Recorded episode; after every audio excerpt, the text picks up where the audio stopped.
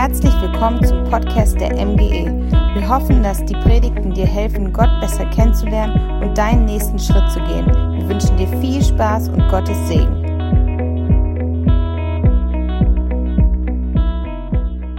Hey, ich freue mich richtig, heute Morgen hier stehen zu dürfen. Marie und ich, wir sind frisch zurück aus dem Urlaub und irgendwie haben wir wohl die Sonne mit ins Handgepäck bekommen, ähm, denn seitdem wir hier in Peine sind, steigen die Temperaturen nach oben, wie die Tore der deutschen Fußballnationalmannschaft gestern beim 4 zu 2 gegen Portugal.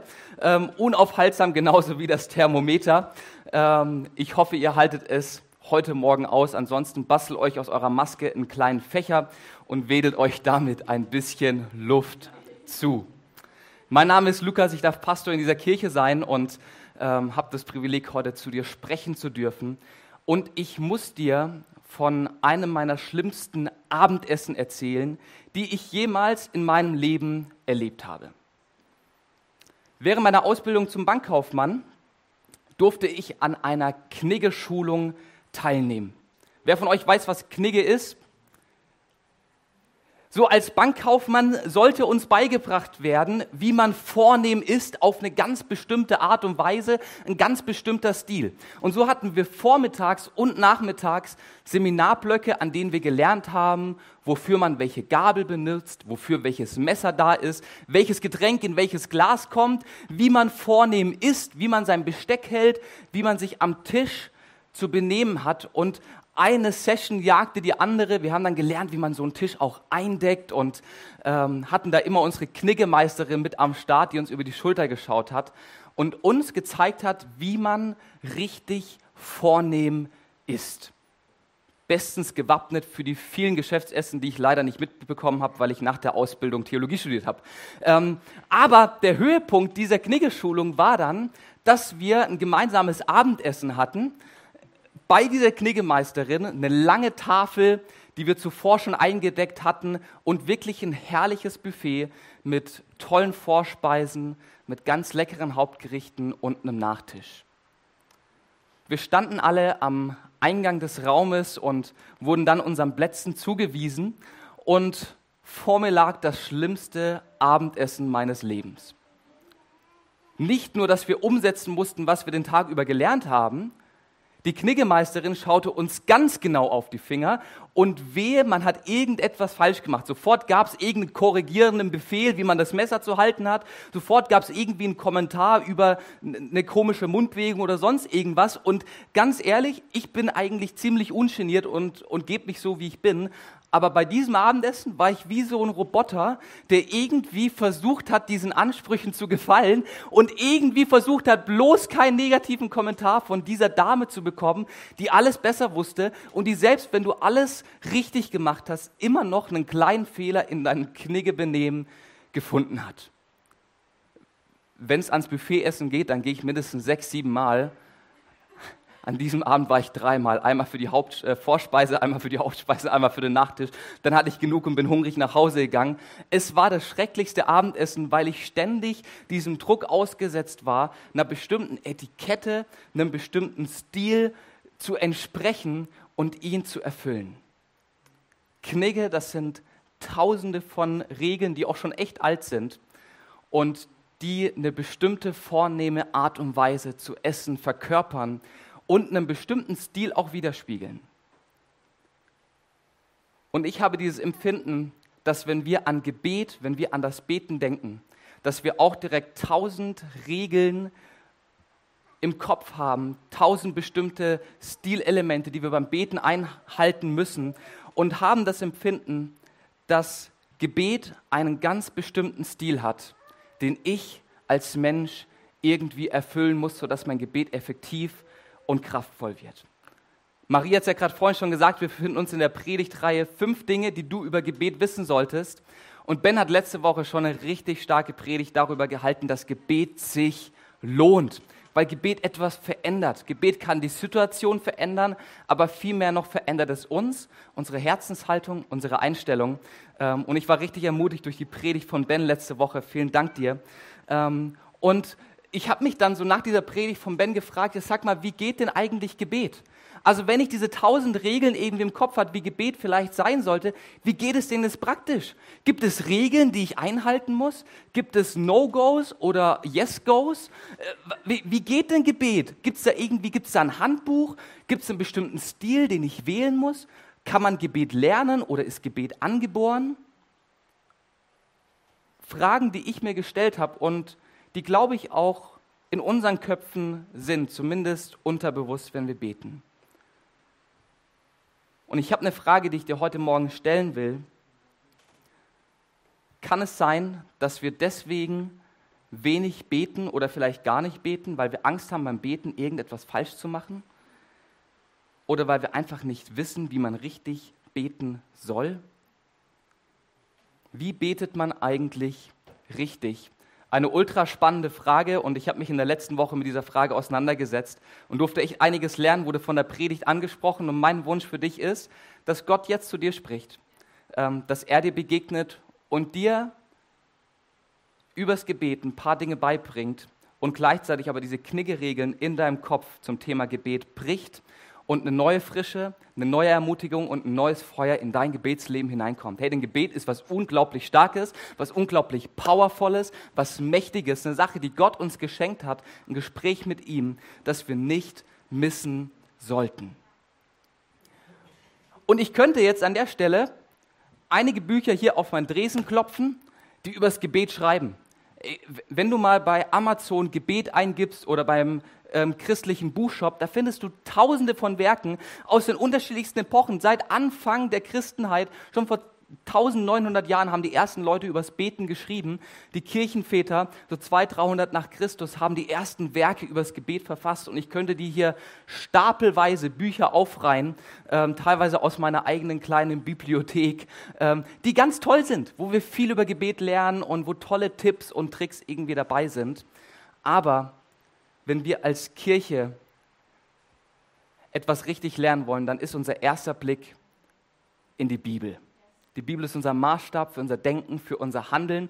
Hey, und wenn wir über das Beten reden, dann ist unser erster Blick in die Bibel. Und das wollen wir gemeinsam machen. Und was ich dir sagen kann, ist folgendes. Wir sitzen heute in einer kleinen Lehrsession von Jesus. Also eins zu eins, alright? Stell dir vor, Jesus spricht jetzt in diesem Moment gleich zu dir. Und zwar sitzen wir in einem Unterricht von Jesus, der am Anfang seines Dienstes stattgefunden hat. Jesus ist als Wanderprediger durchs Land gezogen, durch Israel, ähm, hat unglaublich viele Wunder getan, Menschen wurden gesund, Menschen wurden geheilt und hat an vielen, vielen Stellen gepredigt. Und Menschen haben es gefeiert, was er gepredigt und was er gesagt hat, weil es so stark und kraftvoll war. Und währenddem ihm die Menschenmassen anfangen zu folgen, nimmt Jesus sich Zeit. Er sammelt die Leute, von denen er überzeugt ist, dass es seine ernsthaftesten Nachfolger sind, und er zieht sich zusammen mit ihnen ins Gebirge zurück, ein Ort, wo du ne, kraxeln musst und ein paar Gebirgspfade nach oben gehen musst. Und er nutzt diese Zeit gemeinsam mit seinen engsten Vertrauten, um ihnen die Basics beizubringen. Also quasi auf der Stunde seines Ruhmes, quasi wo es bei Jesus so richtig hochging mit der, mit der Öffentlichkeitsarbeit, mit der Bekanntheit in Israel, da nimmt sich Jesus eine kleine Auszeit, so eine Klausurtagung mit seinen, ähm, mit seinen engsten Nachfolgern und teacht ihnen die Basics. Und unter anderem finden wir in, in dieser Lehrsession, in dieser Lehreinheit ein How to Pray eine Gebetsanleitung, die die Kniggeregeln brechen will, die in unseren Köpfen und die gleichzeitig aber auch schon in den Köpfen der Jünger damals drin war. Denn die Leute, die Jesus nachgefolgt waren, waren in der Regel Juden, für die es ganz normal war zu beten. Für die war es das Normalste. Die saßen ähm, samstags in der Synagoge und haben dort gebetet. Die haben vor dem Essen und zu bestimmten Situationen immer wieder Gebete gesprochen. Und Jesus spricht hier in Matthäus 6 ab Vers 1 mit seinen Jüngern, mit seinen Nachfolgern darüber, wie man richtig betet und bricht damit einige Kniggeregeln, die es den Jüngern schwer gemacht haben, wirklich effektiv und gut zu beten. Diese Gebetsanleitung aus Matthäus 6, Vers 1 gehört zu einem größeren Block, in dem Jesus einfach seinen Jüngern beibringt, wie man es Gott richtig begegnet und wie man ihn anbetet. Und er hat dann so drei Fallbeispiele, an denen er deutlich macht, wie es geht. Und zwar einmal beim Geben, dann beim Beten und dann noch beim Fasten. Und wir schauen uns das quasi diesen Mittelteil an, dieses Mittelbeispiel, wo Jesus seinen Jüngern beibringt, wie man richtig beten soll. Seid ihr ready? Okay, stell dir einfach vor, Jesus spricht es zu dir. Ich weiß, es ist mein, meine Stimme, aber wir wissen eh nicht, wie Jesus Stimme sich angehört hat, also stell es dir einfach vor, ähm, es wäre es Jesus Stimme, die hier zu dir spricht. Matthäus 6, Vers 1. Hütet euch, eure Frömmigkeit vor den Menschen zur Schau zu stellen. Sonst könnt ihr keinen Lohn vom Vater im Himmel erwarten. Wenn ihr betet, macht es nicht so wie die Heuchler, die sich dazu gerne in die Synagogen und an die Straßenecken stellen, damit sie von den Leuten gesehen werden. Ich versichere euch, das ist schon ihr ganzer Lohn. Jesus sagt dir, hey, passt auf, dass ihr eure Frömmigkeit nicht vor den Menschen zur Schau stellt. Und mit dem Begriff Frömmigkeit meint Jesus Handlungen, die wir aufgrund unseres Glaubens Gott gegenüber tun. Also Dinge wie geben, beten, fasten. Du kannst aber auch Bibellesen noch mit dranhängen, ähm, Nächstenliebe und noch ein paar andere Dinge. Und Jesus sagt hier Folgendes. Entweder kannst du diese Dinge tun, um Menschen zu gefallen, um Menschen zu beeindrucken, indem du dich zur Schau stellst und, und, und die Anerkennung von Menschen suchst. Kannst du tun, dann wirst du die Anerkennung von Menschen empfangen. Ganz klar, wenn du etwas tust, um die Anerkennung von Menschen zu empfangen, wirst du diese Anerkennung bekommen. Oder du tust diese Dinge, geben, beten, fasten, um die Anerkennung Gottes zu erlangen, vor Gott, für Gott, mit Gott als Orientierungspunkt, mit Gott als einzigen Publikum und was dann auf dich wartet, ist der Lohn Gottes. Und was Jesus damit sagt, ist, hey, ihr könnt nicht auf zwei Bühnen gleichzeitig auftreten. Wenn ihr betet, könnt ihr entweder vor Menschen beten oder vor Gott, aber ihr werdet niemals beide Anerkennung bekommen. Ihr werdet niemals auf beiden Bühnen spielen können. Ganz egal, wie gut du Gitarre spielst. Du kannst immer nur auf einer Bühne auftreten und deine Gitarre schrubben und dort den Applaus von Menschen bekommen an alle Singles, du kannst immer nur auf ein Date gehen. Du wirst immer eine Lady oder einen Jungen sitzen lassen, wenn du dir zwei Dates vornimmst an einem Abend. Es geht immer nur eine Sache. Und Jesus sagt, entscheide dich. Hey, entweder kannst du so tun, dass du die Anerkennung von Menschen bekommst beim Beten oder die Anerkennung Gottes. Und die Anerkennung Gottes sollte uns so viel mehr wert sein als die Anerkennung von Menschen die uns vielleicht für ein paar Augenblicke toll finden, die uns feiern, die uns freundlich anschauen, aber uns dann wieder vergessen. Und dazu steht im starken Kontrast die Anerkennung Gottes, die Belohnung Gottes, eine Belohnung, die auf die Ewigkeit ausgerichtet ist, die Anerkennung Gottes, die Anerkennung eines Gottes, der Himmel und Erde in seiner Hand hält, der Allmächtige, der Souveräne, ähm, Gott, der uns Menschen kennt.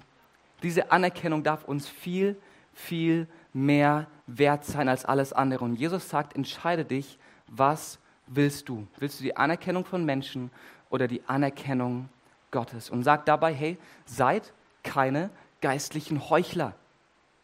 Und tu die Dinge nicht aus einer falschen Herzenshaltung heraus. Und was unter dem Begriff Heuchler zu verstehen ist, ist folgendes, nämlich dass der Schein ganz gewaltig vom Sein abweicht. Und er macht dann dieses Beispiel an den Leuten, die an den Straßenecken sich hinstellen oder in der Synagoge aufstehen und sagt, hey, diese Leute, die stellen sich dahin zum Gebet und nach dem Schein beten sie für Gott, sie feiern Gott, sie ehren ihn, aber dem Sein nach geht es ihnen eigentlich nur um die Anerkennung. Hey, und wenn du zur Zeit von Jesus in der Synagoge aufgestanden bist, von deinem Sitzplatz, dann waren alle Augen auf dir und alle haben dazugehört und du konntest dir eigentlich sicher sein, dass Menschen dich dafür anerkennen werden, für dein herrliches und glorreiches und geniales Gebet. Aber darum sollte es beim Gebet nicht gehen. Es sollte uns nicht um die Anerkennung von Menschen gehen, sondern um eine Begegnung mit Gott. Und als ich diesen Text gelesen habe diese Woche und angefangen habe, ihn zu studieren, habe ich gemerkt, wie Gott mich anspricht und Gott mich anfängt zu korrigieren, weil ich viel zu oft bete für die Anerkennung von Menschen. Versuche mit Gebeten Menschen irgendwie zu begeistern, Leidenschaft zu transportieren, weil ich versuche mit Gebeten irgendwie Informationen an andere Menschen weiterzugeben, irgendwie so im Gebet und habe gemerkt, wie mir da Gott echt auf den Fuß tritt und sagt, hey Lukas, du hast da eine Regel im Kopf, die dir sagt, dass Gebete irgendwie toll für andere Menschen sein müssen, eine Regel in deinem Kopf, die irgendwie sagt, dass du mit deinen Gebeten andere Menschen beeindrucken musst oder sie irgendwie anfeuern musst und ich will diese Regel in deinem Kopf brechen, weil Gebet eine Sache zwischen mir und dir ist und zwischen niemand anderem auf dieser Erde. Gebet ist eine Sache zwischen dir und Gott. Ben hat es letzte Woche so stark gesagt, Gebet ist ein Gespräch mit Gott und er darf der einzige Fokuspunkt, die einzige Orientierung sein, die wir beim Beten haben. Und die erste Sache, mit der Jesus die Kniggeregeln in unserem Kopf bricht, ist folgende. Gebet sollte immer vor Gott, für Gott sein. Vor Gott, für Gott. Und das ist schon die Hälfte der Miete. Ziemlich simpel, oder?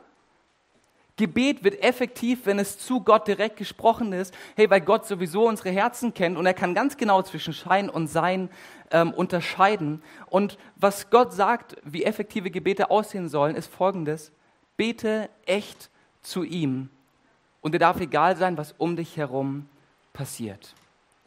Weil Beten eben Reden mit Gott ist. Und da darf dir egal sein, was andere Menschen über dein Gebet denken. Gebet ist zwischen dir und Gott. Und Jesus überspitzt dann diese, die, diese Ermutigung, die er seinen Jüngern gibt, oder diese Zurechtweisung mit einem Beispiel, wie man es machen soll. Also Jesus sagt nicht nur, wie man es nicht machen soll, ne, seid nicht wie die Heuchler, betet nicht für die Anerkennung von Menschen, sondern sucht den Lohn Gottes. Und er macht dann hier ein Positivbeispiel. Und zwar geht es dann in Vers 6 weiter, wo er dann sagt, wenn du betest, also wenn es dann zu dem Fall kommt, dass du beten solltest, dann geh in dein Zimmer, schließ die Tür und bete zu deinem Vater, der im Verborgenen ist. Dann wird dein Vater, der ins Verborgene sieht, dich belohnen. Mit dem Zimmer, was hier gemeint ist, ist die allerletzte Kammer im Haus gemeint, quasi die Abstellkammer, ähm, der letzte Winkel. Und Jesus sagt, hey, weißt du was, um sicher zu sein, dass dein Gebet wirklich Gott als Zentrum, Gott als Fokus hat, geh in die letzte Kammer, mach die Tür zu und dann bete da zu deinem Vater, der in das Verborgene sieht und dich belohnen will. Warum stellt Jesus diese Regel auf von so einer stillen Zeit, von so einem stillen Ort, an dem man gehen soll? Ganz einfach, weil das der Ort ist, an dem unser Fokus zu 100 Prozent auf Gott liegt. Also wenn jemand in der stillen Kammer unter Ausschluss der Öffentlichkeit betet, dann tut er es vor Gott und für Gott. Und Jesus macht hier quasi so eine Extremposition, ein Extrembeispiel, wo er sagt, hey, so macht ihr es richtig, ähm, ne, mit vollem Fokus auf Gott. Heißt es jetzt, dass wir nur noch in der Abstellkammer beten dürfen? Ziemlich blöd für Marie und äh, mich. Wir haben keine Abstellkammer in unserer Wohnung, könnten da nicht beten. Natürlich meint Jesus nicht, dass wir nur in den Abstellkammern unseres Lebens beten sollen. Ähm, überhaupt nicht. Wir als Christen, wir kennen das einsame wie das gemeinsame Gebet, aber Jesus geht es um diesen Fokus, dass es beim Beten eben nicht um die Anerkennung von Menschen, sondern um die Orientierung auf Gott geht. Und das Geniale an diesem Vers, das Geniale an, an dieser Verheißung, die Gott hier aufstellt, ist folgender Satz. Ja, dann wird dein Vater, der ins Verborgene sieht, dich belohnen. Gott hört unsere Gebete. Deine Gebete gehen nicht spurlos an Gott vorbei, sondern er reagiert auf dein Gebet, wenn es ihn als Zentrum und ihn als Orientierungspunkt hat. Wenn dein Gebet Gott als Adressaten hat, dann macht es einen Unterschied, dann bewirkt es etwas. Gott reagiert darauf, weil er dich kennt, weil er dich sieht und deine Gebete hört. Und ganz ehrlich, da ist es ganz egal, wie du betest. Darum geht es dann nächste Woche in Teil 2 von dieser Predigt. Ähm, Gott ist es egal, wie du betest. Er kann Dialekt verstehen. Er versteht deinen Satzbau, ganz egal, wie verschnörkelt und sonst irgendwas ist, weil er in das Verborgene sieht. Er sieht in dein Herz. Er kennt deine Motivation. Und weißt du was? Er wird dich dann für dieses Gebet belohnen heißt nicht, dass Gott ein Automat ist, bei dem wir nur ein paar Knöpfe drücken müssen und dann kommt raus, was wir wollen. Aber wir dürfen sicher sein, dass ein ehrliches Gebet vor Gott eine Veränderung bringt und er uns belohnen wird für die Gebete, die wir sprechen. Weil Gott Gebete persönlich nimmt. Und das ist die zweite Sache, die Jesus hier spricht und mit der Jesus die Kniggeregeln in unserem Kopf brechen will. Und er sagt, hey, Gott nimmt Gebete persönlich. Gebete sind nichts Leeres, Gebete sind nichts, nichts Nebulöses. Gott nimmt Gebete persönlich, er hört sie und er reagiert darauf und, und, und, und, und will dir gerne begegnen. Er will dich ermutigen, ihn als Adressaten zu haben. Und ihn voll in den Fokus zu nehmen beim Gebet. Und da ist es ganz egal, wie du betest. Wie gesagt, darum geht es nächste Woche in Teil 2 von der Predigt, wo dann auch die nächsten Verse dieser Textstelle nochmal drankommen. Und du sitzt vielleicht hier und denkst dir so, ja, Lukas, hey, du bringst mir hier Wahrheiten bei über das Gebet, die wusste ich schon lang, die habe ich mit der Muttermilch irgendwie aufgesogen und die sind doch selbstverständlich, die sind doch klar für jeden Menschen. Ganz ehrlich, oft sind es die einfachsten Wahrheiten Gottes, die am tiefsten sind. Eine Wahrheit Gottes wird nicht dann erst deep und irgendwie toll, wenn sie schwer verständlich ist, sondern wenn sie einen Unterschied macht. Ja, und ich glaube, das Gebet, das Gott in den Fokus setzt, dass das einen Unterschied macht, dass es Veränderung bringt. Ja, und diese Wahrheit ist so einfach und so simpel. Und mehr will ich dir an diesem heißen Sonntagmorgen gar nicht mitgeben.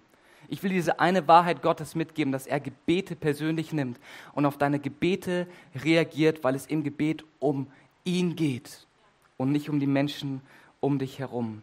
Gebet sollte immer vor Gott und für Gott sein. Und er nimmt diese Gebete persönlich. Hey, wie stark, oder? Wir glauben an einen Gott, der Gebete von uns hört, der nicht die Oropax reinmacht, wenn irgendwie die Menschen auf der Erde ihn nerven, sondern der zuhört und das auch noch für Milliarden von Menschen gleichzeitig. Verrückt, oder? Überleg dir mal, wie Gott sein muss, dass er mein Gebet und dein Gebet gleichzeitig hören kann und dann auf diese Gebete reagiert. Also es sprengt meine Vorstellung von Gott es, es macht mich begeistert über Gott. Gott ist so großartig, so, so riesig, dass er tausende von Gebete gleichzeitig hören kann in unterschiedlichen Sprachen, unterschiedlichen Dialekten, unterschiedlichen Stilen. Und er reagiert auf diese Gebete, weil sie ihn als Fokus haben. Hammer, oder? Halleluja. Ich glaube, dass die meisten von uns nicht gerne beten oder vielleicht noch nie gebetet haben weil sie das Empfinden haben, dass das Gebet irgendwie eine geistliche Übung ist, die man absolvieren muss, die halt irgendwie so mit in den Werkzeugkoffer eines Christen gehört und die irgendwie schwer ist und unhandlich und nervig. Aber was passiert, wenn du Gebet als einen Dialog wahrnimmst zwischen dir und Gott, der ihm im Fokus hat und dich gleichzeitig belohnt, weil es dir gut geht, weil es dir gut tut? Wir sind dazu geschaffen, eine Beziehung mit Gott zu leben. Und Gebet tut uns gut, weil wir Zeit mit unserem Schöpfer, mit unserem Herrn verbringen und er auf diese Gebete reagiert. Im Psalm 50, Vers 15 heißt es, rufe mich an in der Not, so will ich dich erretten und du sollst mich preisen. Hey, was für eine Ermutigung, die Gott uns hier zuspricht, oder? Rufe mich an in der Not, so will ich dich erretten und du sollst mich preisen. Gebet macht einen Unterschied, weil Gott Gebete persönlich nimmt. Und ich habe ganz am Anfang gesagt, dass wir oft das Empfinden haben, dass Gebet einen bestimmten Stil haben muss. Und ja, Gebet muss einen bestimmten Stil haben, und zwar deinen. Gebet hat deinen Stil. Und das ist der Teaser für nächste Woche. Ihr dürft gespannt sein, euch für den Gottesdienst rechtzeitig anmelden. Da geht es nächste Woche weiter, wie Gebet zu deinem Stil werden kann oder wie du in deinem Stil beten kannst. Ähm, und wir werden dann noch einige Kniggeregeln nächste Woche brechen. Und mein Wunsch für dich ist echt, dass du Gebet als etwas Positives wahrnimmst, als eine Kraft, als eine Power, als ein, ein, ein Segen, den wir empfangen dürfen, als ein Gespräch mit Gott. Nicht für Menschen, sondern für ihn. Herr, weil ich in meinem Leben Gebet schon so, so oft erleben durfte, als eine Ermutigung, als eine Stärkung und als ein Ort, an dem ich einfach echt und natürlich sein darf. Und mein Wunsch für dich ist, dass du das in den nächsten Wochen noch weiter entdeckst, wenn wir über das Beten sprechen. Wenn wir darüber sprechen, wie Gott sich Gebet vorstellt und welche Kniggeregeln Gott in unserem Gebetsleben noch brechen will. Die Band darf gerne schon mal auf die Bühne kommen. Gebet sollte immer vor Gott und es sollte für Gott sein. Gott nimmt Gebete persönlich, die genauso gesprochen sind. Und ich will dir eine kleine Challenge stellen. Wie wäre es, wenn du einmal dein Handy rausholst? Und ich glaube, jeder von uns hat einen Wecker auf seinem Handy, oder? Zumindest wachen die meisten von uns beim Wecker morgens auf, das vom Handy kommt. Wie wäre es, wenn du dir eine Uhrzeit raussuchst, die dir in der nächsten Woche gut passt? Keine Ahnung, 13.37 Uhr, 6.42 Uhr. Und stellst dir einen Wecker und betest dann einfach zwei Minuten. Ganz kurz, ganz simpel zu Gott. Ein einfaches Gebet, ein Gebet aus der Situation heraus, das Gott in den Fokus setzt, ihn im Zentrum hat. Und das kannst du sprechen, ganz egal, wo du bist. Hey, wenn du eine Abstellkammer in der Nähe hast, geh in die Abstellkammer. Wenn du im Büro bei der Arbeit sitzt, dann sprichst laut oder leise, wie du dich traust, ähm, wie du es machen willst. Aber nutz doch mal die nächsten sechs Tage bis zum kommenden Sonntag, um einfach jeden Tag ein ganz kurzes Gebet zu sprechen und probier Gebet einfach mal aus. Probier es doch mal aus. Hey, wenn Gott sagt, er wird uns belohnen für Gebet, wie wäre es, wenn du es einfach mal ausprobierst? Du kannst nichts verlieren. Entweder wird Gott dich für Gebet belohnen und es passiert was, oder es passiert halt nichts und du hast am Ende der Woche zwölf Minuten deines Lebens verschenkt. Mehr kann nicht passieren. Wie wäre es, wenn du es ausprobierst und ausprobierst zu beten und Gott damit in den Fokus deines Alltags stellst? Es gibt dieses einfache Gebet. Herr, ich brauche deine Hilfe, ich brauche deine Rettung, dass du sprechen darfst. Hey, und wenn du Jesus noch nicht kennst, dann will ich dich ermutigen, dieses Gebet zu sprechen. Gott, wenn es dich gibt, dann zeig dich mir. Ein super simples Gebet. Du kannst es gerne formulieren, wie du willst, aber auf das Gott auf jeden Fall reagieren wird, weil er dich kennt, weil er dich liebt, weil er dich sieht. Und ich ermutige dich, dieses Gebet mal auszuprobieren. Wir wollen jetzt gemeinsam noch einen Song zusammen singen, bei dem du einfach die Möglichkeit hast, ein kurzes Gebet zu sprechen. Hey, fang doch heute mal mit diesem zwei Minuten Gebet an. Kannst du laut machen, während hier vorne die Musik spielt, bekommt niemand mit, oder du sprichst es einfach in Gedanken. Ein einfaches Gebet, wo du einfach Gott sagst, was gerade in dir los ist, was gerade in dir vorgeht, was dich freut, was vielleicht gerade eine Herausforderung ist. Du kannst gerne mitsingen oder wie gesagt die Zeit nutzen, um Gott zu begegnen um ins Gespräch mit ihm zu kommen. Herr, und ich glaube, dass er es belohnen wird, weil persönliches Gebet zu ihm ein effektives Gebet ist. Amen. Ich will noch beten am Ende und dann darf ich an die Band übergeben. Ja, Gott, du bist unser Vater, du bist unser Herr. Wir dürfen so eine enge Beziehung zu dir haben, dass wir dich unseren Vater nennen dürfen. Wie Hammer Gott. Du bist nicht irgendwie ein weit entferntes Wesen, das jenseits der Galaxien existiert, sondern unser Vater, zu dem wir eine persönliche Beziehung haben dürfen, Herr. Und ich bete darum, dass du die, die Ängste und die Vorstellung von Gebet sprengst, die in unseren Köpfen, in unseren Herzen sind. Herr, und wir echt in eine neue Freiheit beim Gebet kommen, Herr Jesus. Neu echt erkennen, worum es beim Gebet geht und, und neu erkennen, welche Kraft und welche Power wir beim Beten freisetzen können, Herr. Oh Jesus, ich bete darum, dass du unsere Vorstellung von Gebet neu definierst und die Kniggeregeln, die uns zu Gebetsrobotern machen, echt aus dem Weg räumst und uns eine neue Freiheit hineinführst, Jesus. Herr, ich danke dir für diese starke Verheißung, dass Gott der Vater, der im Verborgenen sieht, unser Gebet sieht, unser Gebet hört und auf unser Gebet reagieren wird. Herr Jesus, und ich bete darum, dass du uns jetzt begegnest. Ich bete darum, dass ja, wir eine Begegnung mit dir haben, Herr. Und ich bete für Gebetserhörungen in der, in der nächsten Woche. Ich bete für sechs Tage, zwei Minuten powervollem Gebet, bei dem jeder Einzelne von uns merkt, wie stark und wie hammer es ist, dir zu begegnen, Jesus. Amen.